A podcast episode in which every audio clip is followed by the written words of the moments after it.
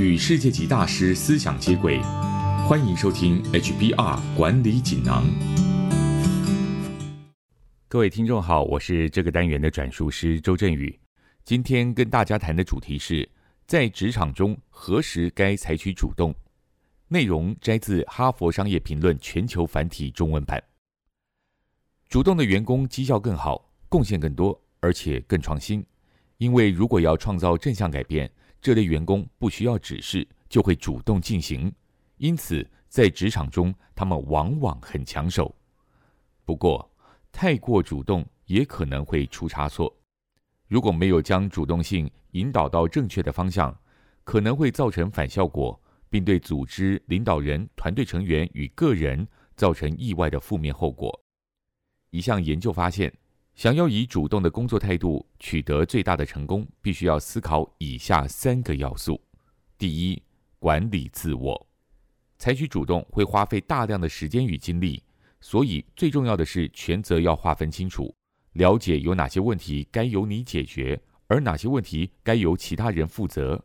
同时执行太多项或是太大规模的行动方案，容易让你身心俱疲。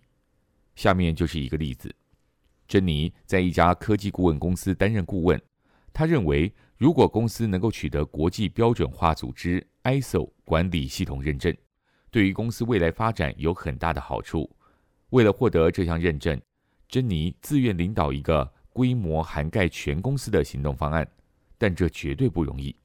因为包括总经理在内，大多数人都十分抗拒。他努力推动，将近十二个月长时间工作，让每个人都参与行动。最后他成功了，但他已经精疲力竭，因此他很迟疑，未来在工作上是否还要采取主动。他说：“这项计划结果当然是好的，但我不确定是否值得付出身体健康的代价。”由上面的例子可以知道。在主动行动之前，你应该思考哪些计划值得推动，并先自问：我是否具备足够的热忱与专业来领导这项计划？我是否有执行计划所需要的时间与资源？有些计划应该让其他人主导，但如果你确定要亲自推动某项计划，就要做好时间管理，并预先演练，在行动的过程中可能会出现哪些挫折？在挫折出现时，该如何继续推动？最重要的是，确保你有得到主管的支持。第二，考虑其他人。大多时候，你改变工作方法会牵连到其他团队成员。然而，许多发起计划的员工并未完整考虑自己的主动性可能会对别人造成什么样的影响。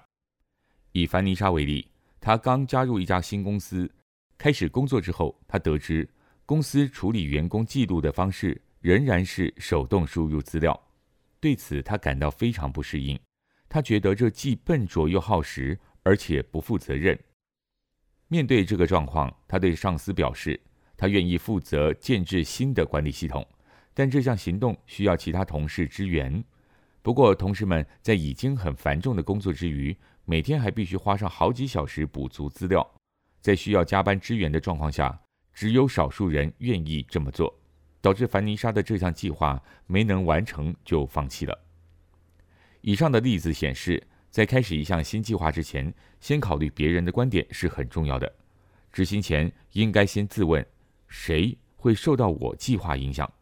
我需要请谁加入才能够确保成功？回答这些问题之后，再思考你该如何向最重要的利害关系人沟通你的构想，以及必须采取什么样的策略。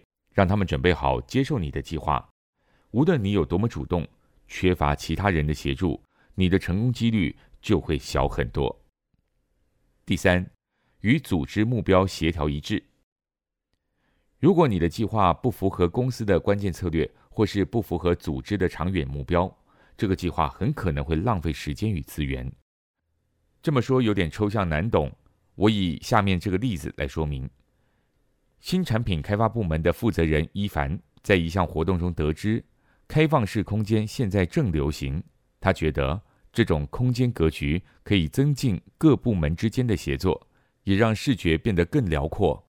于是说服上司重新设计办公大楼的一整层楼。这项计划耗费甚巨，但可惜的是，许多员工觉得这种新设计充满问题，因为工作时的噪音与干扰不断，许多人难以适应，并申请搬迁到另一层楼。如果伊凡在计划开始之前留意员工的需求，了解他们工作需要高度专注与集中精神，以提高生产力，那么他就可以更明智地将计划重点放在改善原有的空间设计，而不是大费周章的重新改造。主动行动的关键是均衡组合上述三个要素，才能够算是具有聪明的主动性。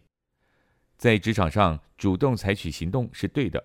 但没有考虑组织情境或别人的需求，这样的鲁莽主动不太容易成功。同样的，太过考虑他人、过度发挥主动性，导致自己精疲力竭的人也不会成功。因此，主动又聪明的人会先盘点自己的优势，并管理时间，考虑同事的工作状况与组织目标，再决定是不是要采取主动。以上摘自《哈佛商业评论》全球繁体中文版，主题为。在职场中，何时该采取主动？思考的要素包括：第一，管理自我；第二，考虑其他人；第三，与组织目标协调一致。更多精彩内容，欢迎阅读《哈佛商业评论》全球繁体中文版。谢谢你的收听，我们下周见。